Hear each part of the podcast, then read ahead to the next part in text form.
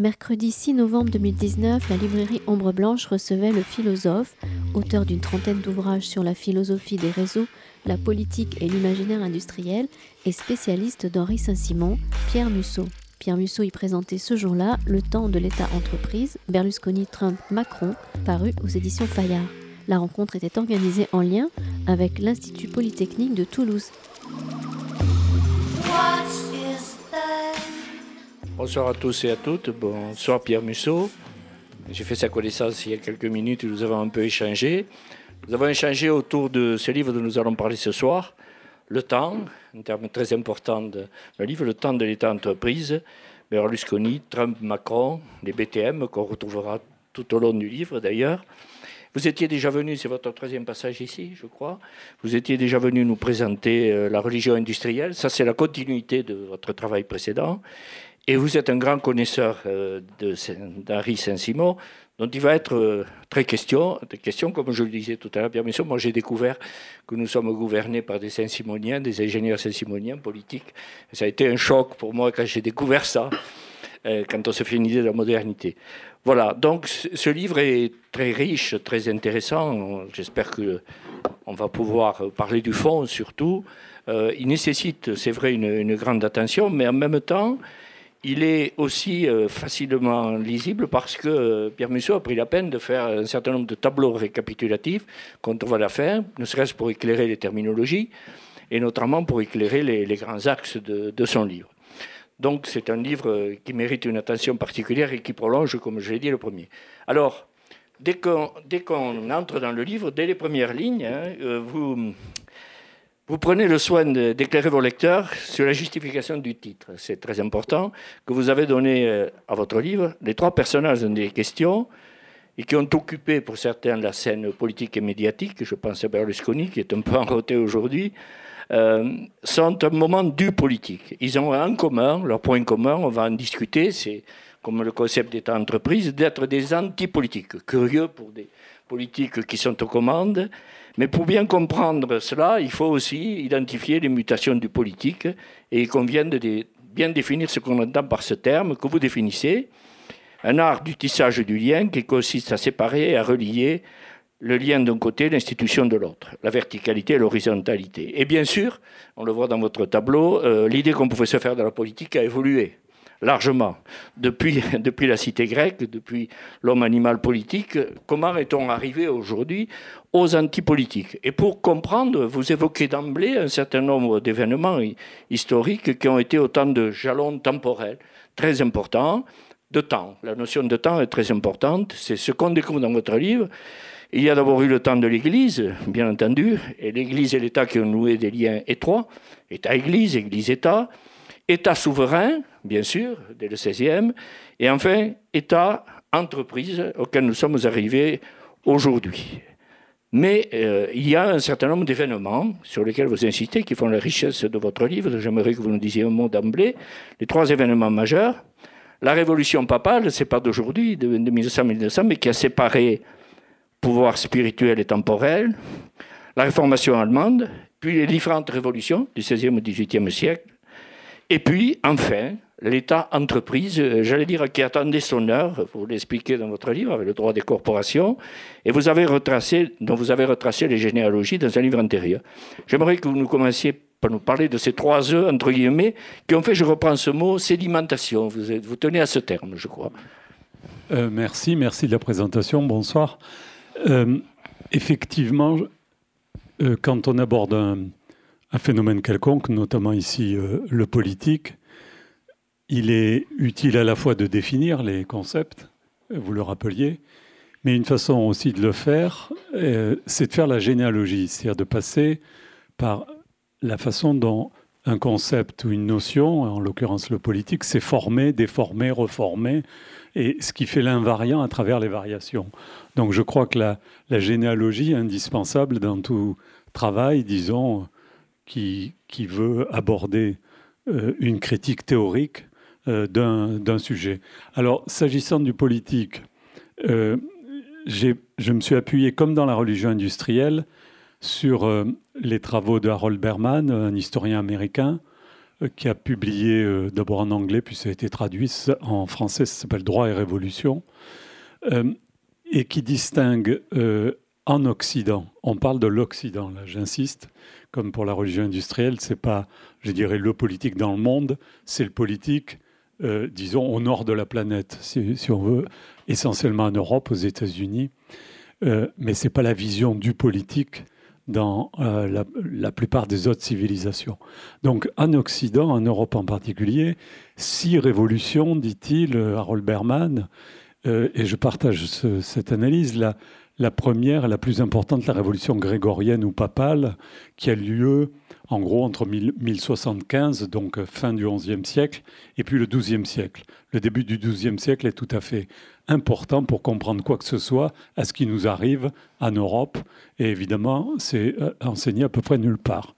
Euh, et première révolution grégorienne, c'est quoi cette révolution grégorienne? C'est le pape euh, Grégoire VII mais c'est surtout la division et la hiérarchisation du pouvoir spirituel et du pouvoir temporel entre le pape et l'empereur. Euh, et euh, à partir de cette révolution grégorienne, euh, vont naître, je reprends une formule d'un autre auteur, Pierre Legendre, deux produits dérivés en termes d'institutions, qui sont d'une part l'État, l'État-nation, qui va commencer à se développer au XIIe, XIIIe siècle, si on suit aussi Jacques Le Goff ou d'autres historiens, et simultanément l'entreprise. Et ça, on le sait moins, y compris d'ailleurs à Toulouse, sous la forme de la société par action euh, des moulins du Basacle. Et, mais aussi à Venise ou, dans d'autres endroits. Donc simultanément, deux produits dérivés de cette révolution grégorienne qui va être, c'est une formule aussi de Berman, le Big Bang euh, de la vision du monde de l'Occident moderne, si vous voulez, en faire après le XIe siècle. Et euh, la deuxième révolution, pour continuer de Berman, c'est effectivement la réformation allemande, euh, la réforme, euh, et qui, elle, est en 1517, comme vous savez, le, manifeste de Luther, mais il faut savoir qu'en 1516, donc c'est pratiquement simultané, on a le grand texte de Machiavel, Le Prince, il est de 1316, 1500, dans lequel est, euh, introduite la notion d'État au sens, euh, c'est même le premier mot euh, du, prince, lo stato, puisque jusque-là, État voulait dire État de, État d'une chose, avec un petit e minuscule, si vous voulez. Et tout d'un coup, l'État avec un grand E entre en scène, si je puis dire. Il rentre en scène parce qu'il a commencé à conquérir son autonomie, non sans difficulté, par rapport à l'Église. Donc, suite directe euh, de la, de réforme grégorienne, mais qui a quand même pris euh, trois siècles. Euh, troisième révolution d'Iberman, la révolution anglaise, où, c'est la première fois qu'un roi est, est, éliminé, y compris physiquement, Charles Ier. Donc 1648, 1650. Et juste en 51, 1600, très grand texte aussi, le Léviathan de Hobbes. Le, le Léviathan de Hobbes qui euh, est un, texte, comme vous savez, sur l'État, sur la souveraineté de l'État, et surtout sur le premier grand texte de laïcisation de l'État, si je puis dire, puisque l'État apparaît comme un léviathan, mais composé de, toute la société, c'est-à-dire qu'il n'est plus fondé en légitimité par euh, le pouvoir spirituel ou l'Église, il est fondé par la société civile, si vous voulez, parce qu'il appelle la multitude bien avant euh, des auteurs plus contemporains.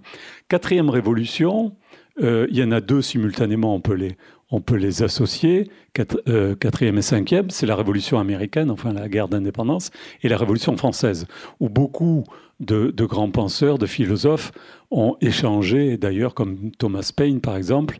Et une des idées majeures euh, de cette révolution, c'est une critique qui est déjà en germe dès le milieu du XVIIIe siècle, une critique de l'État, qu'on trouve en particulier chez Godwin, qu'on trouve chez Thomas Paine, le premier, qui dit finalement le gouvernement est un mal nécessaire. C'est-à-dire, bon, on ne peut pas faire autrement. Ce qui veut dire qu'on a commencé la critique de l'absolutisme, évidemment, euh, de l'État, de l'État souverain, et donc ce que Michel Foucault va appeler, dans des cours au collège, euh, à partir de 1750, la naissance d'une phobie d'État. Donc on voit que l'État qui, était monté en scène, si je puis dire, qui a atteint son apogée au XVIe, XVIIe siècle, célébré par Baudin dans la théorie sur la souveraineté, par Hobbes, etc., commence à être mis en question. Euh, et même pour certains, euh, chez Godwin, c'est le début de l'anarchisme. Il faut carrément s'en débarrasser, se débarrasser du politique. Et puis Saint-Simon vient derrière et d'autres. Donc euh, cette crise de l'État ou ce début de critique de l'État permet à l'entreprise, qui était l'autre institution née comme produit dérivé de la réforme grégorienne, mais à bas bruit qui se développait, là, de commencer à entrer de plus en plus en scène à la faveur de la grande industrialisation du 19e siècle, et en particulier à la fin du 19e siècle, où vont naître aux États-Unis les très grandes firmes, euh, la très grande entreprise, si vous voulez, sur le modèle qu'on connaît aujourd'hui, euh, pratiquement mondialisé, et en même temps le management. Le management qui est la vision une vision de l'organisation, de la finalité de l'entreprise. Tout ça, en gros, entre 1880 et 1920. Et intervient la sixième révolution, je m'arrête là, je ne fais que suivre Berman. Enfin, il ne fait pas la même analyse, mais c'est lui qui fixe ces six révolutions de l'Occident. La révolution euh, russe, bien sûr, euh, de 1917. Donc voilà, c'est autour de ces six révolutions. Ça veut dire que la vision de l'histoire n'est pas du tout une vision linéaire de l'histoire. C'est surtout ça que je critique en parlant de sédimentation. C'est une vision sédimentaire. C'est pour moi, je l'avais dit aussi à propos de la religion industrielle, l'histoire c'est comme des couches sédimentaires au sens géologique. Faire la généalogie, c'est faire la géologie, si vous voulez, euh, historique, et des couches qui sont extrêmement profondes, en l'occurrence la révolution grégorienne dont peu euh, évoque, que peu évoque à part les grands historiens, qui peut être au plus profond et comme la lave, et peut émerger à la surface et devenir l'actualité la plus brûlante. Euh, c'est pour ça que avoir une vision sédimentaire et non pas une vision linéaire, comme on a dans les manuels scolaires et, un peu partout, euh, qui serait la flèche du temps orientée en plus par une vague idée de progrès, euh, cette vision du temps est absolument inintéressante, à mon avis, et doit être un peu oubliée euh, et devrait, ne devrait plus être enseigné ou en tout cas mise en concurrence avec d'autres visions de la temporalité, notamment sédimentaire. Ces métamorphoses de, l'État que vous venez d'évoquer se sont opérées, je reprends votre terme, sous forme de transfert, et en particulier de transfert du religieux qui est aujourd'hui opéré sur l'entreprise. Vous parlez de transfert d'hégémonie, en reprenant le terme de Gramsci. On a une hégémonie entrepreneuriale aujourd'hui. Euh, l'illusion a changé, en quelque sorte. Euh, on est passé euh, du gouvernement à la gouvernance, du politique au management, après l'arrivée des antipolitiques dont on va dire un mot, c'est une sorte de passage de témoin, en quelque sorte, de passage du politique à l'antipolitique, de l'État à l'entreprise. Les deux s'étant entremêlés dès le départ, parce que cet entremêlement aussi a commencé, je, je repensais au livre d'Éric Vuillard, qui montrait déjà le, les liens très forts qu'il y avait entre les, nazis et puis les entreprises. Donc, il y a aussi cet entremêlement de l'État de l'entreprise et des deux droits. dans cette longue histoire que je viens d'évoquer en suivant Berman, en gros, donc entre le 11e, 12e siècle et aujourd'hui, avec des, ruptures, donc des, sédiments et des, crises et des révolutions, euh, ce qui s'est passé, c'est que l'État-nation, euh, donc en gros, si on lui donne au sens de Machiavel, son autonomie et son indépendance à partir du début du XVIe siècle, l'État va triompher, se développer et va euh, passer l'essentiel de sa capacité, disons, intellectuelle dans la critique de l'Église et de la théologie pour se laïciser, ce qui a été obtenu, si je puis dire, par, par les Lumières, et puis sanctifié, mettons, dans un pays comme la France, euh, au début du XXe siècle, avec les, lois sur la laïcité, mais tout le mouvement des Lumières du XVIIIe est l'achèvement de cette critique euh, de la fonction intellectuelle de l'Église et de l'autonomie euh, de, de l'État qui devient tout puissant, souverain, autonome, triomphant jusqu'à l'absolutisme. Mais l'entreprise, comme je disais, deuxième produit dérivé de, de l'Église, et de la réforme grégorienne, elle va se développer essentiellement sur le terrain de la production, la manufacture, de, ce qu'on peut appeler la production de biens et de richesses, et, l'organisation du travail. Mais à ce moment-là, elle n'a pas de rôle euh, intellectuel dans la société. Elle est essentiellement un rôle de, production. Et grâce, euh, si vous voulez, au combat de première ligne euh, mené par l'État contre l'Église, au nom de la souveraineté et de l'indépendance, l'entreprise va pouvoir développer sa propre vision du monde et la faire triompher avec l'industrialisation et jusqu'à aujourd'hui. Et donc quand j'analyse, je suis parti d'une analyse où j'ai mis en scène trois personnages, euh, Berlusconi, Trump et Macron. D'abord, je les ai rapprochés, y compris par provocation, puisqu'en général, on dit ah oui, euh, Macron il est anti-populiste, alors que Berlusconi et Trump sont, sont des populistes. Je conteste totalement cette notion de populisme qui ne veut rien dire. c'est une simple étiquette péjorative qui, d'une part, dévalorise la notion de peuple et qui, d'autre part, euh, joue un rôle d'étiquette pour dire voilà, il y a les élites et le peuple, si je simplifie à l'extrême, euh, elle ne permet pas, c'est un baillon sonore, comme disait Sartre. C'est-à-dire, ce sont des mots apparemment qui, illuminent tout, mais qui en fait euh, empêchent de comprendre le politique.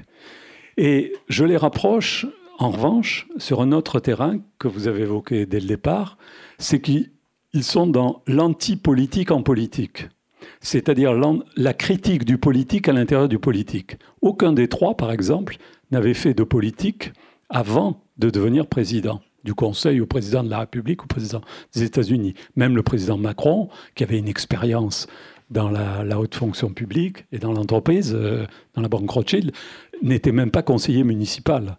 Trump était un homme que tout le monde connaissait, bien sûr, euh, dans le monde de l'immobilier et dans le monde des affaires. Et c'est une marque, la Trump. Trump, c'est une marque euh, qui est dans des, tas de secteurs d'activité. Mais le premier, euh, de l'aveu même d'ailleurs de Steve Bannon, qui était à cette époque le conseiller Trump, le, laboratoire en Europe occidentale en particulier et en Occident en général, sur le plan politique et social, c'est l'Italie. L'Italie du début des années 90 voit arriver un homme de l'immobilier et de la télévision, qui s'appelle donc Berlusconi, qui n'est même pas élu euh, d'un village, et tout d'un coup, il rentre en politique et il devient président du Conseil, c'est-à-dire qu'il obtient la majorité aux élections.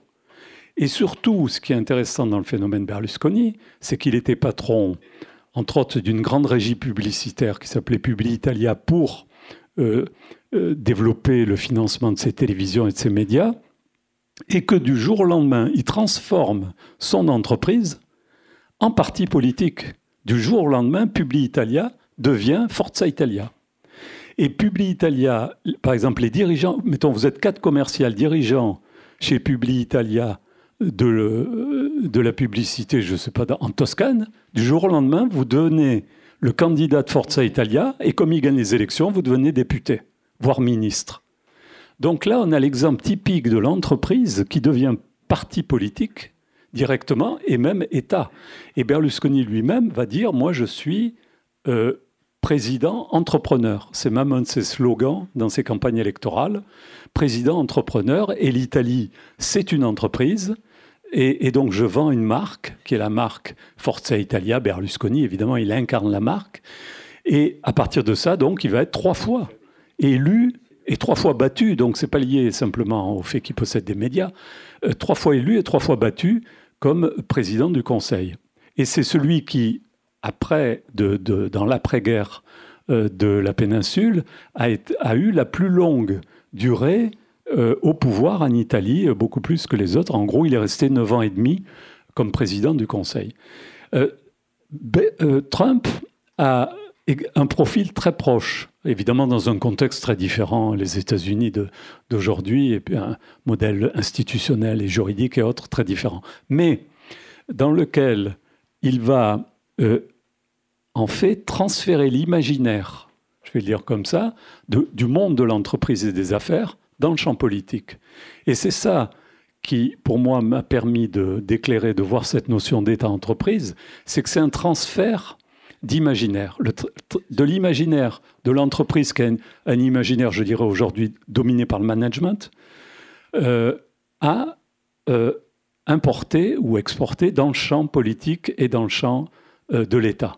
Et donc le président, à ce moment-là, le président ou le dirigeant, considère l'État comme une entreprise et va importer le management, évidemment, dans toutes les administrations, services, enfin on a mille exemples, tous ici, euh, y compris moi à l'université, où vous me parliez des hôpitaux ou des tas d'autres secteurs, euh, le management comme New Public Management dans le secteur de l'État. Et donc le président devient finalement celui qui, dans le champ politique, apporte l'anti-politique ou l'autre politique. C'est pour ça que je parle d'apolitique en politique comme, comme point clé. Et c'est vrai qu'ils peuvent plaider pour la nouveauté, ce qu'ils ont tous fait. Nous sommes des hommes nouveaux. Euh, nous avons créé un parti rapidement. Ça a été le cas de Macron avec En Marche, euh, Berlusconi, je vous disais, avec sa régie publicitaire, ou Trump qui était à la marge euh, des conservateurs. Et non seulement nous sommes nouveaux, mais nous allons apporter, et c'est ça une des clés à mon avis, nous allons apporter dans le champ politique ce que les politiques traditionnel, entre guillemets, le vieux monde par exemple, ne sait pas faire. C'est-à-dire quoi? L'efficacité. C'est-à-dire tous les politiques ont échoué, ou, n'ont pas réussi comme on souhaitait, peu importe. Et nous qui sommes des hommes d'entreprise, au moins nous savons ce qu'est l'efficacité, le résultat, etc. Nous savons manager, nous savons diriger, nous savons avoir des résultats. Et vous pouvez prendre, par exemple, dans le discours d'Emmanuel Macron, un des termes qui revient en permanence, Prenez n'importe quel discours, vous retrouverez le terme efficacité. La grande différence, c'est que nous allons être efficaces. Non seulement nous sommes en marche, mais ça va marcher.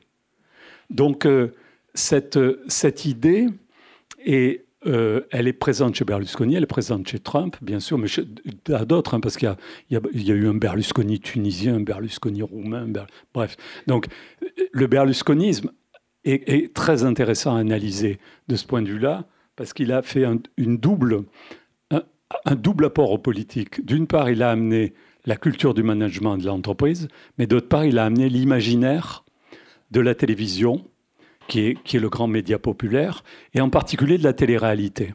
Juste un, un, dernier mot avant de vous repasser la parole, c'est que la télé-réalité, et Berlusconi a été un des maîtres de la télé-réalité, et Trump a animé une émission de télé-réalité très populaire pendant plus de dix ans dans la Trump Tower elle-même, où il jouait son propre rôle, euh, c'est-à-dire il, recrutait des personnes pour trouver un emploi, et puis son grand slogan, c'était « vous êtes éliminé, you are, euh, vous êtes viré ». C'est, donc, donc, avec ça, il est devenu très populaire, mais aussi en tant que chef d'entreprise. Donc, ils ont fait un double apport aux politiques. D'une part, celui du management et de ce discours de l'efficacité, le chef d'entreprise efficace, et qui réussit, qui met la main dans la pâte, si vous voulez. Et d'autre part, euh, cet imaginaire venu de la télé-réalité qui fait que le personnage politique est un personnage télé-réel. Vous savez, il y a une théorie qui est bien connue de Ernst Kantorowicz, le grand philosophe du politique, historien, qui disait il y a le double corps du roi. Euh, il y a le, roi un corps symbolique qui ne meurt jamais, et puis il y a le corps physique du roi qui meurt. Donc il y a un double corps du roi, et quand le, roi meurt, vive le roi, puisqu'il y a une continuité, ça veut dire qu'il y a un corps symbolique et un corps physique. Double corps du roi. Que, ce que même Mitterrand a utilisé quand il a fait enterrer le corps physique à Jarnac et le corps symbolique à Notre-Dame. Et donc, qui connaissait évidemment par cœur, c'est le béaba, je dirais, du politique, de savoir cette doctrine du double corps du roi. Et aujourd'hui, ce double corps du roi, en fait, c'est un roi télé-réel. C'est qu'il a une, double, à la fois l'image dans les médias, ça ce serait le corps symbolique, euh, religieux d'avant, et puis le corps physique, bien sûr. Et vous avez un exemple typique dans les débats euh, euh, les grands débats qui ont été animés par exemple par Emmanuel Macron. Euh, qu'est-ce qu'on a vu à la télé dans toutes les chaînes en continu? Le corps du roi au centre, qui enlève la veste, qui retrousse les manches, le, corps physique, mais dans une mise en scène de télé-réalité. Ce qu'avaient fait aussi Trump et Berlusconi sur d'autres modes, si vous voulez. Là, c'est à la française, c'est-à-dire la monarchie républicaine. Ce chapitre, je vous invite à le lire. Ces personnages en quête d'explication sont très savoureux, savoureux mais profonds. Vous, dites aussi que ce sont des personnages qui sont sensibles à leur image, leur image avant tout, ils vendent leur image. Ils veulent aussi faire rêver. Moi, je pensais que Berlusconi avait donné des cauchemars aux Italiens, mais il dit qu'il rêve beaucoup. Euh, donc, il y a aussi l'idée de conflictualité. On voit bien, ces, ces antipolitiques, qu'il leur faut de la conflictualité, mais ça bouge tout le temps. Même au Chili, aujourd'hui, on a l'impression, euh, je repassais au livre de Pierre Serna sur l'extrême centre, on a l'impression que le, curseur peut bouger à n'importe quel moment entre la récession, le progressisme, etc. Donc ils font rêver, il y a leur image. Et dernière idée que j'ai repérée, les clivages aussi. Alors il y a le clivage de Carl Schmitt, ami-ennemi, mais ça va, ça va certainement plus loin, puisque vieux monde, ancien monde, on voit effectivement que ces clivages, et l'idée aussi de se trouver des ennemis, est très important. Euh, Trump a trouvé les, Mexicains, maintenant c'est peut-être la Chambre des représentants, en dernier instant. Donc c'est du bougisme. Et pour terminer, je, voudrais dire que j'ai mieux compris le concept de révolution macroniste, parce que on est un peu choqué quand on pense qu'il a écrit euh, révolution, mais c'est une vraie révolution managériale. Est-ce qu'on peut le dire comme ça? Alors, la conflictualité en politique, là je rejoins Carl Schmitt, même si on peut discuter de, qui est Carl Schmitt, mais sa pensée du politique est très intéressante. Et effectivement, Carl Schmitt dit ami-ennemi, c'est-à-dire que le propre du politique, c'est sans doute la conflictualité.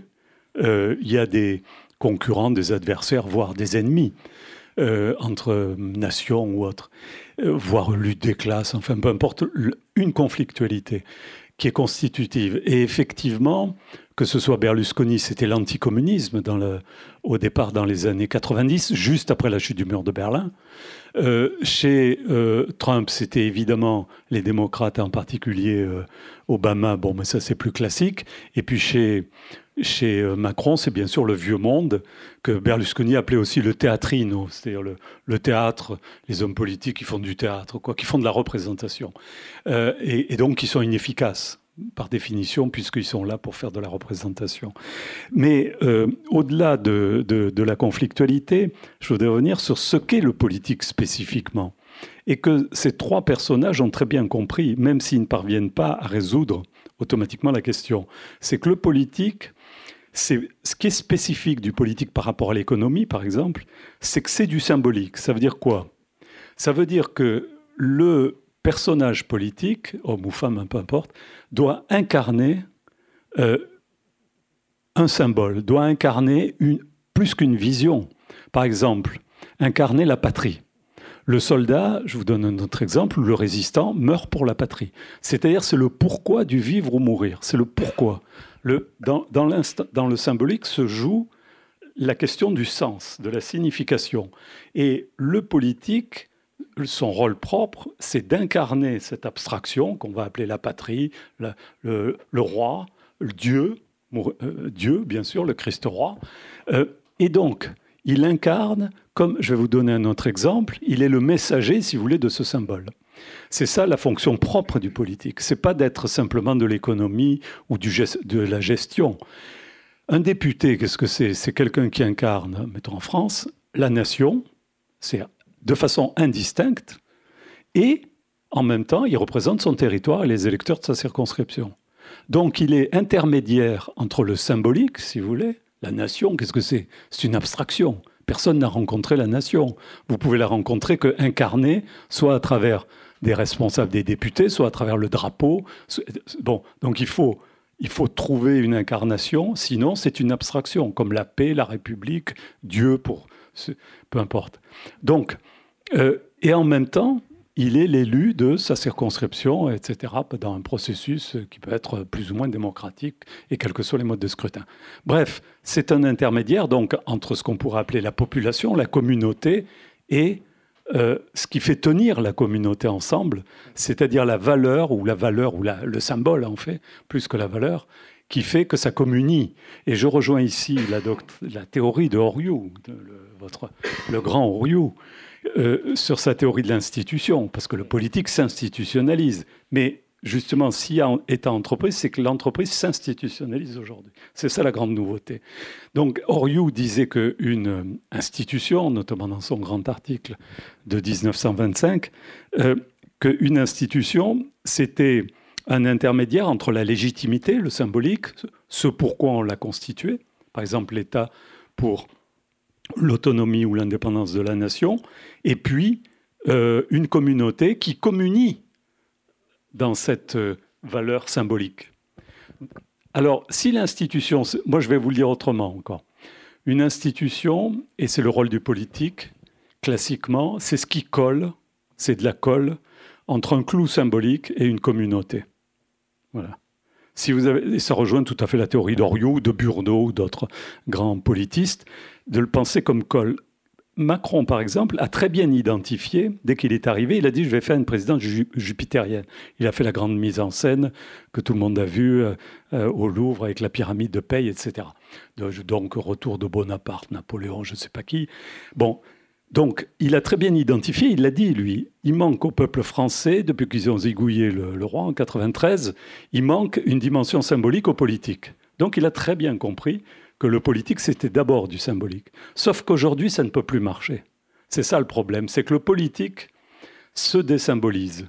Pourquoi? Parce que l'État aussi, l'État et politique sont liés depuis au moins euh, donc le, le 13e, 14e siècle.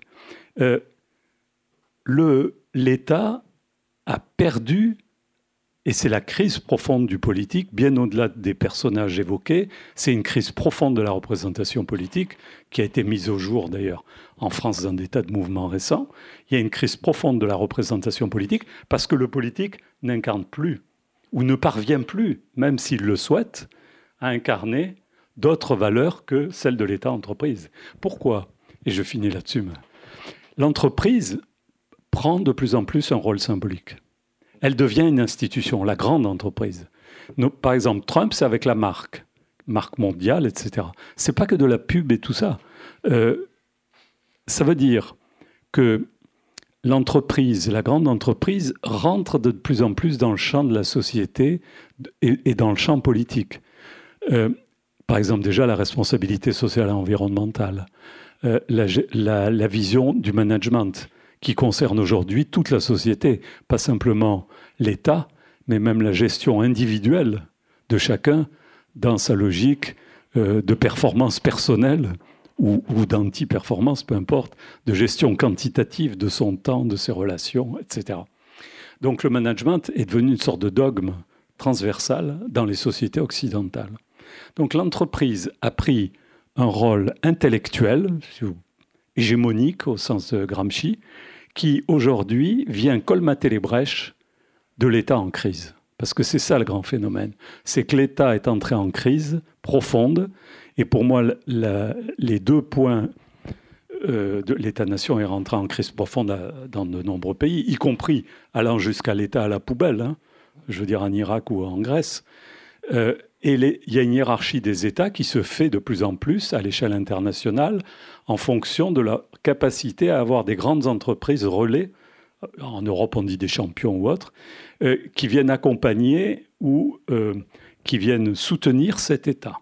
Donc l'entreprise, ce n'est pas simplement une question économique, c'est que l'entreprise aujourd'hui prend un rôle culturel, au sens fort du terme, c'est-à-dire de production de connaissances, d'imaginaire, euh, au-delà de, ce qu'on entend ordinairement, par exemple les GAFAM, évidemment, sont très puissantes, Google, Amazon, Facebook et, Apple et Microsoft. Euh, tout le monde en parle parce que bon, c'est, le, tout le monde va faire sa, prière à, la Silicon Valley. et donc, les GAFAM, au-delà de leur puissance économique, bien sûr, et technologique, qui est, qui est très grande et boursière, ont une capacité aujourd'hui à être l'équivalent, voire plus que des États. Et d'ailleurs, des Zuckerberg ou des Bezos ou, Jobs, qui avant qu'il meure, ou Tim Cook aujourd'hui, sont reçus comme des chefs d'État. Même plus qu'un chef d'État étranger. Et par exemple, le Danemark a désigné un ambassadeur à la Silicon Valley. L'État du Danemark a un ambassadeur qui considère la Silicon Valley comme un État. Donc on voit bien, et Bertrand Badi insiste beaucoup là-dessus euh, dans tous ses textes, sur cette euh, crise des États-nations. Alors moi, je ne parle pas de fin de l'État, je parle de transfert culturel, d'hégémonie culturelle entre l'État et, entre l'État et l'entreprise, c'est-à-dire l'entreprise apportant à l'État des béquilles au moment où l'État se défait, se délabre. Euh, et on, est, vit, de mon point de vue, cette phase intermédiaire euh, de transition peut-être entre je ne sais pas quoi, entre ce qu'on a vécu et ce qui va advenir, euh, d'un État-entreprise. Donc c'est un moment historique qu'on ne peut percevoir que sur la longue durée.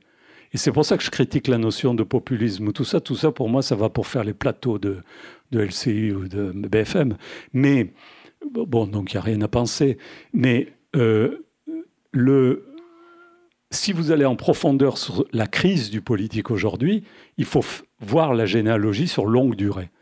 Et l'acmé de la crise de l'État, pour moi, était à deux moments clés. Après la Seconde Guerre mondiale, parce qu'on a connu deux grandes guerres mondiales où les États se sont transformés non seulement en États en guerre, mais on a eu le sommet de la barbarie, euh, de l'autoritarisme et de la barbarie. On ne pouvait pas faire pire, si je puis dire. Et donc, au sortir de la Deuxième Guerre mondiale, beaucoup ont pensé que pour rénover la démocratie ou le politique, il fallait de plus en plus confier le pouvoir aux machines. C'est pour ça qu'on est dans les algorithmes aujourd'hui, notamment dans le milieu financier. Pourquoi? Parce que si les décisions humaines avaient conduit aux catastrophes qu'on a vécues avec le nazisme, le stalinisme, le fascisme et les barbaries, eh bien alors confions le pouvoir aux machines, confions le pouvoir aux automates, aux ordinateurs. Et aujourd'hui, c'est déjà le cas dans tout le monde financier. Toute la finance qui dirige l'économie euh, vit avec des algorithmes et par des algorithmes. Par exemple, la justice aujourd'hui, elle n'est pas simplement prise par le management, mais vous pouvez mettre, c'est déjà fait, vous mettez toutes les, données sur les procès qui ont été faits, vous, engagez un contentieux, vous n'avez même plus besoin d'avocat, on vous dit, voilà, à 99%, quelle sera la réponse du tribunal en fonction du contentieux. Donc vous pouvez automatiser. Alors ça va loin avec la blockchain, je ne veux pas rentrer là-dedans. Mais l'idée d'un pouvoir automate, c'est une idée qui résulte de la Seconde Guerre mondiale. Et le deuxième moment, euh, et qui s'est beaucoup développé euh, justement euh, avec le développement des technologies, une critique libertaire, je dirais, de l'État au nom de la communauté technologique. Et, évidemment avec le libéralisme, mais pas seulement.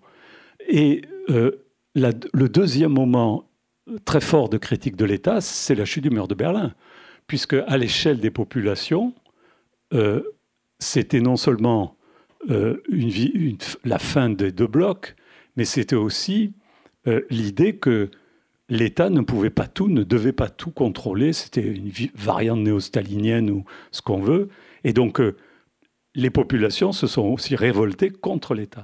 Et je vois de plus en plus dans les mouvements sociaux contemporains, le Chili que vous citiez, les gilets jaunes euh, que nous vivons en France, c'est tourné contre l'État, centralement. J'ai eu un débat avec les gilets jaunes là-dessus. L'entreprise est à l'abri, si je puis dire, paradoxalement. Euh, donc, et même dans l'État, le chef de l'État. Ce qui peut avoir un effet paradoxal, même si je suis très sympathique à l'égard du mouvement des Gilets jaunes, euh, ce qui peut avoir un effet paradoxal de survaloriser justement le rôle du chef euh, du chef de l'exécutif, et d'ailleurs il l'a largement utilisé à mon avis. Alors, vous parlez des, petits Césars, euh, effectivement, qui, gouvernent et qui sont aujourd'hui aux commandes, et vous dites, euh, en répondant à Claude Lefort, qu'effectivement, la démocratie, ce n'est pas un lieu vide, il a été réinvesti. Une recorporisation, en quelque sorte, un culte des chefs et des, des corps. Et vous soulignez aussi que le politique, c'est autre chose. C'est bien autre chose. Vous l'avez bien expliqué. C'est pourquoi vivre et comment vivre. On a le sentiment aujourd'hui, avec cette culture addictive aux chiffres, aux technologies, si ça marche, si on a des résultats, c'est efficace, donc c'est bien. Et là, je dis ma grande surprise, je, vous la livrer tout à l'heure, c'est d'avoir découvert, vous êtes un spécialiste de Saint-Simon, que nous étions gouvernés par la pensée de Saint-Simon. Ailleurs, il y a un président de la République qui, lui, avait lu quelques classiques puisqu'il citait Jean-Baptiste C. Moi, je m'étais dit, mais c'est une vieille lune, tout ça. Et là, l'agir efficace, le culte du travail, le religieux, j'ai un peu repris ce que vous disiez. On a l'impression que le religieux aussi, ça vient de loin, puisque gagner son père à la sueur de son front, travailler, le travail, tout ça vient, vient de loin en quelque sorte. Mais le politique, c'est bien autre chose. Euh, et, vous expliquez qu'effectivement, euh, la substitution euh, de l'entreprise à l'État a bouleversé totalement les choses et la façon de, concevoir le politique. C'est plutôt ça qui est en germe. Le politique est attaqué parce qu'il a, perdu son sens. Il a été, comment dire, tellement évidé, vous, citez Carl Schmitt, évidé de l'intérieur qu'il a besoin maintenant de l'entreprise pour se recorporiser. Et le corps du chef et la corporation est donc très important aussi. Le corps du chef est central. On l'a bien vu, par exemple, chez Trump et Berlusconi. L'obsession capillaire pendant les campagnes électorales est un exemple tout simple, où je citais tout à l'heure euh, la mise en scène d'Emmanuel Macron devant les télés euh, dans les débats. Euh, mais je pourrais en citer mille. et le corps du chef est central. Pourquoi? Mais ce n'est pas le corps du chef au sens classique du pouvoir autoritaire. C'est une affaire euh, très importante parce que si le politique, c'est le symbolique, si vous avez à peu près suivi le début de, que je disais tout à l'heure, ça veut dire qu'il faut incarner. Il faut incarner, et euh, celui qui a euh, insisté là-dessus, c'est Hobbes dans le Léviathan, c'est que l'incarnation, qui était évidemment le grand mystère, le point clé de l'aboutissement de la réforme grégorienne, puisque la réforme grégorienne qui commence en 1075, en gros on peut dire qu'elle se clôt en 1215 avec le, concile, le quatrième concile de Latran, qui reconnaît l'Eucharistie et l'incarnation comme le point clé. Le point clé, ça veut dire que ça veut dire quoi l'incarnation? Ça veut dire que l'homme est euh, produit de Dieu, mais il est comme Dieu et que Dieu s'est fait homme en une seule et même personne. Dans le Christ, il y a à la fois l'homme et le Dieu en une seule personne. Il a fallu des siècles pour arriver à cette formulation. Ça semble évident pour un croyant, mais même pour, un, je dirais, pour quelqu'un qui ne serait pas croyant. Euh, bon, l'incarnation, ça semble évident. Il a fallu des siècles pour élaborer cette idée. Euh, je vous passe ce détail, notamment dans, ces différents conciles, euh, donc par les pères de l'Église, pour dire le symbolique s'incarne, donc Dieu-homme, homme-dieu, dans la figure du Christ. D'où la reprise par le Christ roi que j'ai déjà évoqué, qu'a beaucoup développé euh, Kantorowicz. Cette idée de l'incarnation a été déplacée par Hobbes, puisque Hobbes écrit le Léviathan en 1651, c'est pour ça que son texte est si important, juste après la Révolution anglaise où on vient donc de zigouiller le roi. Si on zigouille Charles Ier, c'est en 48-49, 1600, euh, qu'est-ce qu'on va mettre puisque le corps du roi qui était sacré, qui était corps symbolique, qui incarnait Dieu, euh, on, le supprime. Donc il va introduire l'idée d'incorporation à la place de l'idée d'incarnation. Et donc l'État incorpore, représente les corps. Donc le chef de l'État ou le, leader, disons, politique, incorpore. Et c'est pour ça qu'il y a ce culte aujourd'hui du corps physique. C'est justement, c'est un corps, je dirais, laïcisé. Euh, et qu'on a déjà vu à d'autres périodes de l'histoire, y compris de façon dramatique. Sur la question que vous évoquez, c'est-à-dire sur la crise du politique par rapport à, ce moment de l'État-entreprise, euh, je dirais que le, si l'État est, en difficulté, et le politique en général, c'est que les religions politiques, celles qui ont été élaborées depuis Machiavel, disons, jusqu'à aujourd'hui, c'est un terme de, de un, bouquin vraiment très bien, euh, qui s'appelle là, là où les religions politiques, qui est traduit, qui est disponible. Euh, donc les religions politiques ou du politique, si vous voulez, aujourd'hui sont en crise, pour pas dire en déroute, pour, pour des, des raisons de désymbolisation, je pourrais même dire de dilapidation du capital symbolique. C'est la question du sens qui est posée d'ailleurs dans toute la société. Quel est le sens de votre action? Alors on répond vision, valeur, euh, tout ça c'est des blagues. C'est parce qu'on n'arrive pas à répondre à la question du symbolique. On n'arrive pas, il y a une désymbolisation. Si vous, je vais faire juste une parenthèse. Un des pères de l'Église, Isidore de Séville, 6e, 7e siècle, disait L'humain se pose deux questions. Pourquoi vivre et mourir? Et comment vivre et mourir? Quelles que soient les sociétés, les époques. Donc, comment Vous pouvez répondre par l'efficacité? D'accord, il faut vivre efficacement. Je ne sais pas si c'est une bonne réponse, mais admettons. Bon, vaut mieux être efficace. Bon, ce que pense tout le monde aujourd'hui. Management, bon performant. Euh, mais pourquoi Le pourquoi? C'est pourquoi vivre et mourir?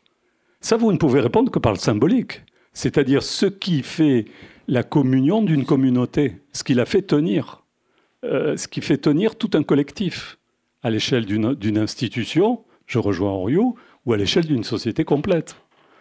Donc si la question du pourquoi qui fonde n'importe quelle institution, à commencer par l'institution politique, ne tient plus, se délabre, se dilapide, on voit bien pourquoi il y a cette crise de politique. En revanche, et donc c'est l'hypothèse que je soumets dans ce livre, c'est que dans ces trois grandes institutions de l'Occident et de l'Europe en particulier, Église, État, entreprise, la grande entreprise est en train de prendre le relais intellectuel et symbolique.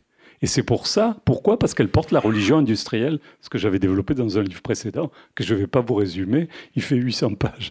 Mais euh, c'est cette capacité à porter une vision du monde, si vous voulez, par l'entreprise que n'a plus ou que n'arrive plus à avoir l'État et donc le politique.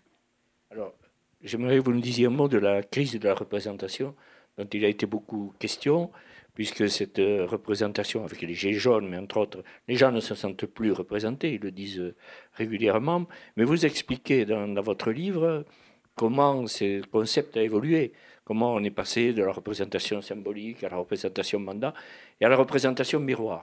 Je pensais un peu à Tocqueville, c'est-à-dire l'autre euh, est un semblable supérieur. Donc là aussi, euh, effectivement, ces attaques contre les chefs d'État et autres s'expliquent aussi par le fait que non seulement on ne se sent plus représenté, mais on se sent presque un semblable, l'autre supérieur. Euh, euh, ça veut dire quoi? Je veux dire semblable. Donc cette représentation miroir, vous l'avez illustrée par un croquis qui est très clair. Aujourd'hui, cette désymbolisation dont vous parliez, le fait que ça ne renvoie, plus à rien, euh, cette représentation miroir explique aussi beaucoup de choses de la crise actuelle. Alors, moi je pense qu'il y a une métamorphose complète du politique hein, et de l'État. Voilà, en gros, c'est pas des disparitions parce qu'il y en a qui raisonnent fin de l'État, fin du. Bon, c'est une mutation majeure, une métamorphose. Euh, c'est pas la première fois qu'il y a une crise de la représentation politique. On pourrait même dire que il est de l'essence de la représentation politique d'être en crise, comme on avait dit ça à propos du service public, du Guy Oriou, etc. Euh, pourquoi? Parce que entre le moment de, par exemple, du, de la campagne électorale, si, et le moment de l'action, il y a toujours un décalage, à la fois temporel ne serait-ce que ça, euh, entre le moment de la décision de voter pour euh, X ou Y et le moment de la mise en œuvre. Donc, et puis il y a un décalage aussi dans l'espace, euh, et parce qu'il y a un mouvement même de la société et des sociétés en général. Donc le fait d'y avoir un hiatus à l'intérieur de la représentation est constitutif de la représentation. Et il y a eu déjà différentes crises de la représentation auxquelles on a trouvé des solutions. Euh, si je prends la, Révolution française, euh, une fois qu'on a supprimé le roi, comme a réfléchi Hobbes donc après la Révolution anglaise, tous se sont mis à réfléchir euh, sur comment on va faire, puisqu'on a supprimé le, corps du roi, donc la référence au, roi, au Christ roi. Qu'est-ce qui va fonder le politique? Il faut occuper le lieu vide dont parle Louraud. le, occuper le lieu vide. Et donc le lieu vide, c'est ce lieu du symbolique qu'incarne le politique. Si vous n'avez plus le dieu, le dieu pour fonder la légitimité de la royauté, il reste le lieu vide. Et évidemment, un des leaders de la Révolution, l'abbé Sieyès, évidemment, c'est un religieux. Lui, il avait très bien compris l'importance du symbolique. Donc le lieu vide, lui, il appelle le lieu magique. Et c'est lui qui va l'occuper immédiatement, c'est une des réponses de la Révolution française, par deux notions qu'il invente, nation et peuple. Il va dire le fondement, c'est le peuple et c'est la nation. Donc voilà l'exemple même là de la construction, de l'invention pour occuper ce lieu vide. Alors on peut dire, c'est aussi l'analyse que fait Louraud, c'est de dire, mais ce lieu vide, finalement, ce sera le lieu de l'espace démocratique, c'est-à-dire de la conflictualité démocratique. C'est-à-dire le lieu restera vide. Mais dans ce vide, ce vide sera occupé par la conflictualité démocratique. Voilà. À la fin du 19e, il y a eu une autre crise de la représentation très importante. La réponse a été apportée par les partis politiques. Euh, donc, on a trouvé à différents moments où, par exemple, l'élargissement du collège électoral a été une réponse à différentes époques, au 19e pour sortir du sens électoral, ou au 20e en élargissant après-guerre euh, à, toutes les personnes majeures, à commencer par les femmes. Donc, il y a eu des réponses. Aujourd'hui, le problème, c'est que cette crise de la représentation politique est beaucoup plus profonde, parce qu'elle porte sur l'identité même de ce qu'est la représentation politique. Ce n'est pas simplement une histoire de scrutin, de, de je ne sais pas quoi, d'inventer des nouveaux partis, etc. C'est plus profond, parce que la représentation est donc ternaire. Communauté, représentant, euh, euh, représentant et symbole représenté. Qu'est-ce qu'ils incarnent? Le représentant, je vous ai dit, le député est un médiateur entre ce qui doit être représenté, incarné ou incorporé plutôt, et puis euh, la communauté, la collectivité, la société.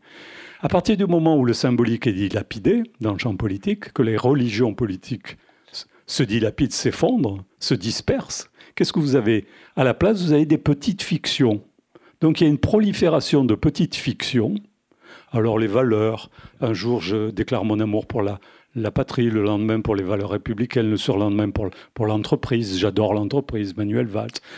Donc, si vous voulez, et c'est des petites fictions. C'est comme il n'y a plus de grandes fictions, donc c'est la prolifération.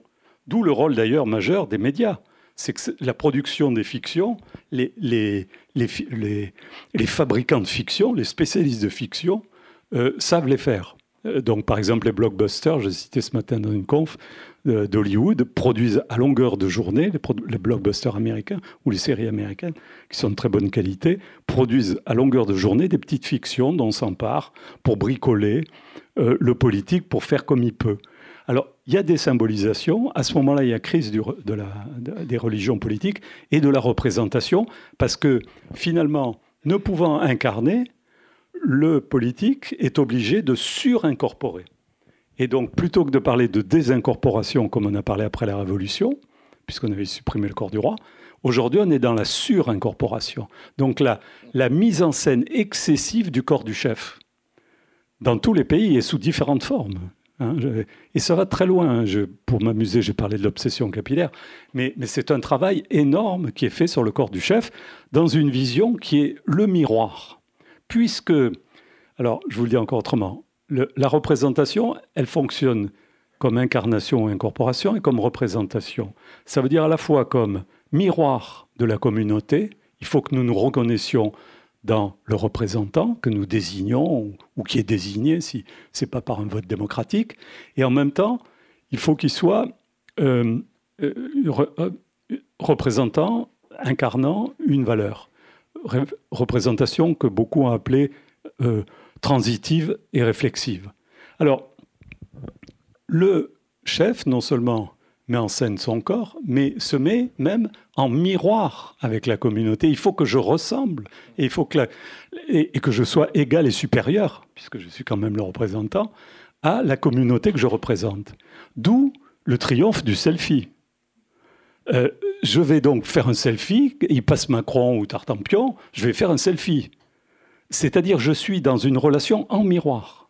Et on voit que dans le miroir survalorisé, c'est la dimension de la représentation réflexive qui l'emporte, et plus du tout l'autre dimension qui était celle de l'incarnation et de l'incorporation du lieu vide, c'est-à-dire du symbolique. D'où l'incapacité malgré ses déclarations, je disais, d'être Jupiter. Il peut annoncer je suis Jupiter, il peut annoncer je suis Dieu, je suis tout ce que vous voulez, lui ou un autre. Hein. Je, prends notre président comme, comme euh, prétexte, si vous voulez. Ce n'est plus possible. Ce n'est plus possible. Parce qu'ils ne, peuvent, ne peuvent plus bricoler que des petites fictions. Ils ne peuvent plus bricoler des grands moments de réorganisation du symbolique. La dernière fois qu'on a pu faire ça, si je puis dire, c'est De Gaulle en France. Pourquoi? Parce que De Gaulle était. Euh, la, patrie était plus qu'en danger, elle était occupée. Et De Gaulle, pratiquement tout seul, enfin un peu bien entouré quand même, à Londres, dit Mais la France n'est pas sur le territoire français, la France est à Londres. Donc, ça, c'est une grande opération symbolique. C'est-à-dire de dire Moi, j'incarne la vraie France, la France éternelle, etc., même si je suis juste à Londres avec une petite équipe. Alors que tous ceux qui sont sur le territoire avec l'administration et tout, eux, c'est pas la vraie France. Ça, ça c'est des moments, effectivement, mais il y en a très peu dans l'histoire. Soit c'est les guerres, soit c'est les révolutions. C'est pour ça que j'évoquais avec Harold Berman les six grandes révolutions. Il y a des moments comme ça de réorganisation. Mais ils sont euh, assez rares à l'échelle de l'histoire. Alors vous parlez de transfert de sacralité. Euh, et vous parlez de christianisme industriel. J'aimerais que vous nous en disiez un mot, que vous le développiez un peu, parce que l'idée de christianiser l'industrie, effectivement, est un peu étonnante, mais vous faites beaucoup de citations sur le culte du travail en particulier, qui pourraient peut-être expliquer la brutalisation, je reprends le terme actuel, de tous ceux qui ne sont pas dans les clous, les chômeurs, on a le sentiment qu'effectivement, cette, tout, tout part de là, de cette façon de voir les choses. Je ne crois pas que je parle de christianisme industriel, mais euh, effectivement, dans la religion industrielle, et c'est chez Saint-Simon et les Saint-Simoniens euh, que vous avez évoqué, un des derniers textes de Saint-Simon de 1825 s'appelle Le Nouveau Christianisme. Pourquoi? Parce qu'il fallait, après la Révolution, et Chateaubriand l'avait dit, maintenant qu'on a supprimé le christianisme, qu'est-ce qui va le remplacer? Ça, c'est la grande énigme. En 1797, Chateaubriand lance ça. Alors tout le monde va essayer d'inventer des nouvelles religions laïques, si vous voulez. Euh, donc ça a été toutes les idées qu'on a appelées socialistes ou, libérales, quelles que soient les variantes, ou anarchistes ou, autres, euh, qui ont été des façons de réinventer des, religions terrestres, des religions euh, laïques, si je puis dire. Donc sans, le Dieu transcendant. Et qu'on a trouvé souvent dans la science, la réponse. À commencer chez Auguste Comte, qui en fait aujourd'hui la pensée ordinaire du positivisme. Donc le culte de la science, le culte de la technique et de l'industrie au 19e, dont les grands euh, acteurs ont été les ingénieurs et les industriels. Euh, au 19e et largement au 20e siècle. Mais c'est vrai que cette religion industrielle renvoie à la matrice chrétienne pour les raisons que j'ai évoquées de la réforme grégorienne, mais même en amont, vous citiez la Genèse, dans les textes de la Genèse, il y a bien l'idée qu'il faut continuer l'œuvre divine que, l'œuvre divine est inachevée, euh, elle, doit être, elle doit être poursuivie par, euh, par l'homme, euh, et lui-même devenant un homme-dieu, un homme ingénieur, si je puis dire, comme il y avait un dieu ingénieur, c'est ce que dit Oresme d'ailleurs, le dieu est un ingénieur, ce que reprend Leibniz. Donc, cette idée qu'il faut transformer la nature pour suivre le travail de, de, de réalisation. en ce sens, on peut parler peut-être d'un industrialisme, je dirais, néo-chrétien. Voilà, dans ce sens-là. Et effectivement, les Saint-Simoniens, dans le cas français, à travers les grands corps techniques, polytechniques en particulier, école des mines, euh, mais même au-delà, dans les grands corps techniques, euh, ont joué un rôle majeur au XIXe siècle et jusqu'à aujourd'hui. On m'a beaucoup interrogé, parce que dans la presse, j'avais dit que Emmanuel Macron, pendant sa campagne électorale sur France Culture, euh, la journaliste lui demande est-ce que vous êtes Saint-Simonien Je ne sais plus pourquoi ou pose cette question. Et Macron répond oui. Et puis il a répété je suis même Saint-Simoniste, il a dit. Pas dit, bon, bref. Donc, à ce moment-là, j'avais fait un papier ou deux dans Le Monde, je crois, et sur Macron Saint-Simonien, ou néo-Saint-Simonien. Euh, et je le pense, parce que c'est l'État entreprise. C'est la grande idée de, de Saint-Simon et des Saint-Simoniens, c'est que l'État est un, mal nécessaire, comme disait Payne, comme dira Godwin, mais, et donc il faut lui laisser la place la plus réduite. Et en revanche, dans la société, et en revanche, l'entreprise euh, joue le rôle moteur, les dirigeants de l'entreprise, les ingénieurs deviennent la nouvelle figure d'une société technologisée, industrialisée. Et comme on est dans une société hyper technologisée, hyper industrialisée, en Occident toujours, eh bien, effectivement, cette vision saint-simonienne, mais qui était présente aussi, par exemple, chez Strauss-Kahn, et beaucoup d'ailleurs de, conseillers de Dominique Strauss-Kahn se sont retrouvés être les conseillers, les penseurs d'Emmanuel Macron, encore aujourd'hui euh, à l'Élysée et ailleurs. Alors vous dites euh, à un certain moment, au début de votre livre, je crois que le concept d'efficacité efficiente qui a remplacé celui d'utilité, hein, qui était très à la mode aujourd'hui. Vous l'avez indiqué, il s'agit d'être efficace. Mais finalement, si on est efficace, ça n'a rien à voir avec la justice sociale. Hein. Ça ne, ça ne compte absolument pas. Vous dites, si on renvoie la notion d'efficacité, vous dites effectivement, il y a une façon de tuer l'État, mhm. qui a commencé depuis très longtemps. C'est d'abord commencer de l'auto-limiter, vous l'avez indiqué très tôt, puisque même de Lénine, Proudhon, ennemi de l'État, mais aussi de dire Bon, mais combien ça coûte et à quoi il sert? Donc effectivement, c'est une façon aussi de le délégitimer. Tout à fait. Moi, je dirais que l'utilité et l'efficacité sont des notions, ce sont des dissolvants du politique. C'est la meilleure façon de dissoudre le politique. Pourquoi? Alors, qui c'est qui fait le, grand théoricien de l'utilité? C'est Bentham, bien sûr, à la fin du 18e, en Angleterre, qui est un architecte, philosophe, si vous voulez, et sur lequel Michel Foucault a fait des très beaux textes, notamment Surveiller, punir. Et pourquoi? Parce que si vous posez aux politiques la question de l'utilité, vous évacuez la question de la légitimité. Vous lui dites, t'es utile à quoi? État ou politique C'est la question qui est posée aujourd'hui à ceux qui appellent les élites. Les élites, là, vous êtes utile à quoi? Donc vous ne posez plus la question du symbolique, qui est le propre du politique, vous ne posez que la question de l'action dite utile. Et Lessing avait dit à quoi sert l'utilité? À quoi sert l'utilité? Et Anna Arendt a poursuivi, a dit euh, finalement que la critique du politique, on ne pouvait pas poser, elle a repris la, critique de Lessing en disant que cette question ne, ne pouvait pas correspondre à ce qu'est le politique. Le politique, c'est d'abord le symbolique, c'est-à-dire c'est une communauté qui communie pour vivre ensemble. Ce que dit Platon, c'est-à-dire transformer le troupeau en société. Sinon, c'est un troupeau de moutons. Donc, qu'est-ce qui fait que le troupeau de moutons devient société? C'est que collectivement, ils partagent une vision symbolique, l'amour de la patrie, ou ce que vous voulez, ou l'amour du roi, ou, l'amour de Dieu. Bon.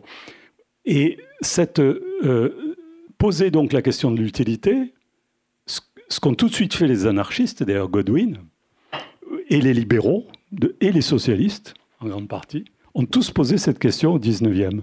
Et ils ont donc du coup largement critiqué le politique jusqu'à dire on peut s'en passer.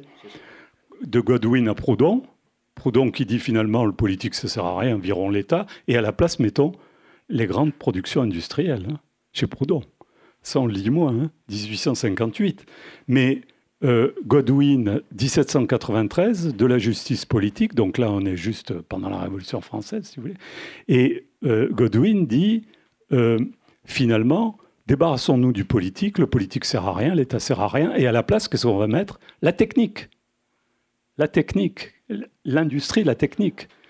Il se trouve que Godwin est le père de Marie Shelley, qui a écrit évidemment une grande fiction qui s'appelle Frankenstein. C'est la fille à renvoyer au père, si je puis dire, euh, son inconscient. Et ce qui nous arrive aujourd'hui, Frankenstein, jusqu'au transhumanisme et au cyborg. Donc vous voyez que dès le 19e, toutes ces idées sont, sont là, elles sont présentes. Euh, la, question de l'extinction de l'État est au cœur de toutes les pensées socialistes. Vous prenez aussi bien Saint-Simon, Fourier, Cabet, Owen, jusqu'à Marx, etc., euh, et tout le marxisme. À la même époque, Spencer, qui est le vrai penseur du libéralisme, bien avant l'école de Chicago, ça c'est encore pour les plateaux de télé. Tout est né en 1980 avec Thatcher et Reagan, parce qu'ils n'arrivent pas à avoir plus loin de 30 ans. Bon. Mais en fait, le grand penseur, et Margaret Thatcher le citait à chaque discours, c'est Herbert Spencer le père du libéralisme, fin du 19e, euh, post-darwinien, si vous voulez, et qui cherche à introduire le darwinisme dans la société. Bon. Et donc, Spencer, euh, pour lui aussi, euh, l'État, il faut s'en débarrasser. J'ai republié un texte qui s'appelle L'individu et l'État, une série d'articles de Spencer, où, l'État, on s'en débarrasse. Donc cette idée que l'État est inutile, ou dont on doit s'en défaire, traverse toute la, le moment de la Révolution française, mais surtout après. Et paradoxalement, euh, je dirais qu'il faut attendre la Seconde Guerre mondiale, le développement, la chute du mur de Berlin et le développement aujourd'hui euh, de la société hyper technologisée pour que euh, cette, ce délabrement qui était en chantier depuis 1750, si je suis et je partage la thèse de Michel Foucault, cette phobie d'État, comme il l'appelle, vienne, arrive à ce point un peu culminant, à cet acmé, et prennent la figure transitoire de l'État-entreprise. Dans son dernier cours au Collège de France, votre ami Alain Supio se montre assez pessimiste. Euh, son, cours que je vous invite tous à lire, Le travail n'est pas une marchandise, c'est une idée déjà ancienne, hein, euh, après, la Deuxième Guerre mondiale. Euh, il nous indique que effectivement la puissance du marché est telle qu'on pourrait imaginer même un marché de la recherche et que pourquoi pas une immense universitas qui engloberait tout. Est-ce que, est que vous êtes d'accord avec cette vision des choses? Parce que vous n'avez pas trop abordé le droit des corporations, mais dans votre conclusion, là, c'est la super corporation qui, qui se profile. Oui, oui, sur la conclusion, mais je vais revenir sur Alain Supio. Sur la conclusion, effectivement, on pourrait aller suivre, si vous voulez, si on suit la science-fiction, qui souvent est assez visionnaire, c'est à Philippe Dick, dès, les années 1950, je ne parle même pas de la science-fiction aujourd'hui, qui, qui, emprunte largement d'ailleurs à Stephenson, à Philippe Dick ou, à Asimov ou à d'autres. Donc il y a eu un creuset de science-fiction justement après-guerre qui réagissait au modèle cybernétique du pouvoir automate. Mais eux, ils ont été jusqu'au bout dans la science-fiction. Ils ont dit, ben alors imaginons une société gérée uniquement par des grandes entreprises et par les technologies. Et on voit ça à longueur de, de blockbuster. Il suffit d'aller dans n'importe quelle salle de cinéma tous les jours, vous voyez ça. Donc, euh, un des thèmes de la science-fiction, c'est de dire, ben on va vers la corpocratie. C'est un thème qui est très actif en ce moment aux États-Unis, c'est-à-dire finalement le pouvoir donné non seulement aux automates, mais donné aux très grandes entreprises qui en plus gèrent ces automates. D'où la critique ou le soutien apporté aux GAFAM, qui deviennent le symbole pas simplement de la puissance et qui piquent les datas, etc., mais, et qui posent des problèmes sur les libertés, mais parce qu'en même temps, c'est, on voit dans les GAFAM comme l'imaginaire d'un pouvoir automate et d'une corpocratie. Alors, est-ce qu'on ira vers la corpocratie? J'en sais rien. C'est-à-dire finalement une sorte de délabrement complet des États et des, et des religions politiques au profit donc d'une nouvelle forme d'institution qui serait celle des, grandes entreprises. Ça pose énormément de questions. Moi, je laisse un grand point d'interrogation. J'en sais rien. Je ne suis pas futurologue. Euh, je gagnerai plus d'argent comme Rifkin en faisant de la futurologie. Mais euh, la question peut être posée, en tout cas. Parce que si l'État entreprise est un moment euh, de l'histoire du politique, ça veut dire que cette métamorphose du politique va se poursuivre. Comment, pourquoi? Alors, ce que dit Supio, je partage beaucoup, il a, il a repris, parce qu'il a beaucoup travaillé avec l'OIT, l'Organisation internationale du travail, c'est un spécialiste du droit du travail au départ, qui est devenu anthropologue du droit, et je vous recommande notamment euh, La gouvernance par les nombres, son bouquin, où Supio dit que il n'est pas le seul, parce que c'était le discours de l'OIT au terme de la Première euh, Guerre mondiale et au terme de la Seconde Guerre mondiale. Au terme de la Première Guerre mondiale, la grande leçon qu'ont tiré euh, ceux qui se sont réunis au terme de, ces boucheries, ça a été de dire, mais finalement, il n'y aura pas de paix durable sans justice sociale. C'est la phrase fondatrice en 1919, puisqu'on célèbre le centenaire de l'OIT cette année, c'est la phrase fondatrice de la déclaration de l'OIT. Ce qui veut dire que si vous voulez éviter une guerre, il faut vraiment la justice sociale. Et en 1944, ce que 1944, donc avant même l'adoption de la Convention internationale de l'ONU, même réunion des grands dirigeants, et qui disent quoi? Le travail n'est pas une marchandise. Et c'est devenu une deuxième déclaration fondatrice de l'OIT. Donc, Alain Supio rappelle à juste titre, constamment ces deux éléments en disant, mais finalement, si on va vers plus d'inégalité, plus d'injustice sociale, qu'est-ce qui nous attend? La violence. La guerre, la violence. La guerre de tous contre tous, pour reprendre la terminologie de, de Hobbes. Donc, effectivement, il est pessimiste. Je le suis un peu moins que lui, mais bon. Bon. Pierre-Michel, je vous remercie infiniment pour la clarté de votre exposé. On va donner la parole euh, à la salle. Vous aviez très bien mémorisé votre livre, contrairement à ce que vous redoutiez. non, non, je, ne crois pas. Je, ne crois pas. C'est un boulimique du travail des livres. Donc, parfait, je donne la, parole à la salle pour quelques minutes. Bonjour, c'est passionnant. Bon, ça peut durer des heures, c'est fascinant même. Ça donne une grille de lecture à beaucoup de choses. Alors, vous parlez de la disparition de l'État, l'État sacré au profit de l'entreprise qui fabrique de l'imaginaire, qui fabrique des solutions, des pseudo-solutions, qui respire le fascisme aussi. On, le sent, c'est pas de la SF, c'est de la réalité. Euh, parce que le pouvoir, du coup, appartient à quelques-uns. Euh, bon, c'est violent. Euh, qu'en est-il de la religion religieuse? Parce que si on décapite le roi, si on cherche, comme en France, si euh, une entité en remplace une autre, donc l'entreprise qui remplace euh, l'État, qu'en est-il de la place de la, vraie religion, de, de, la croyance là-dedans? Est-ce que ça joue un rôle? Est-ce que ça va remplacer l'entreprise? Ça joue comment?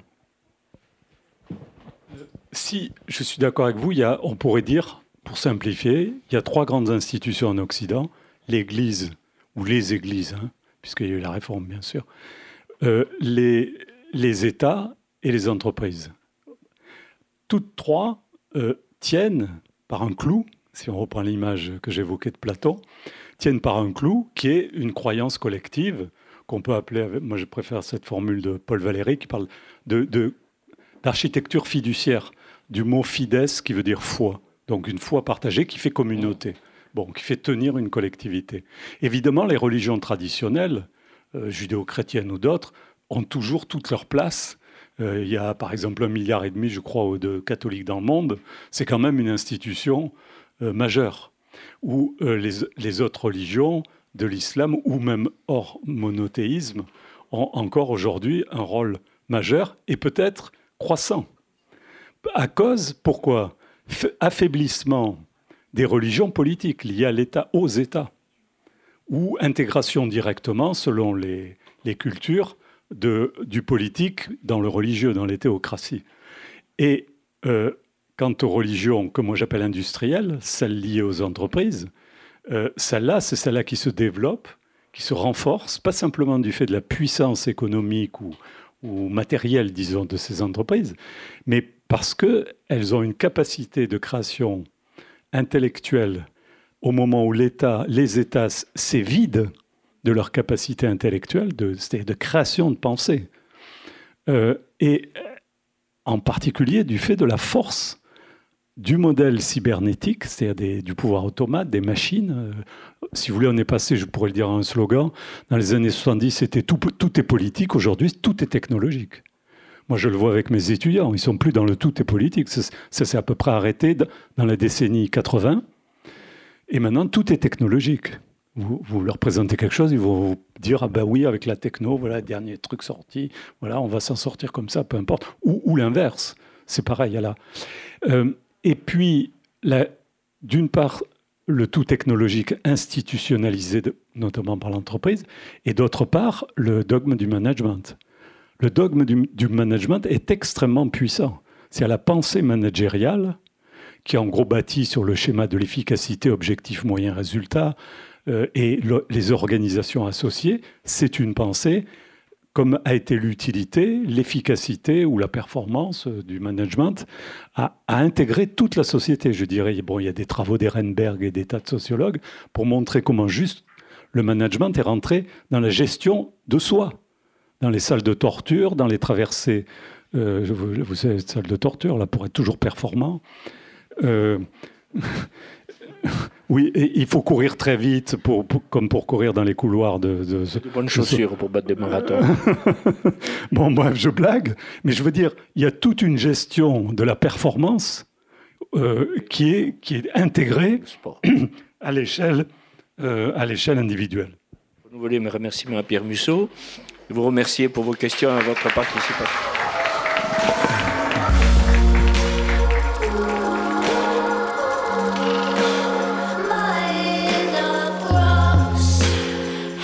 C'était Pierre Musso, auteur de l'ouvrage Le temps de l'État-entreprise, Berlusconi, Trump, Macron, aux éditions Fayard, lors d'une rencontre organisée avec l'Institut Polytechnique de Toulouse et enregistrée le 6 novembre 2019 à la librairie Ombre Blanche.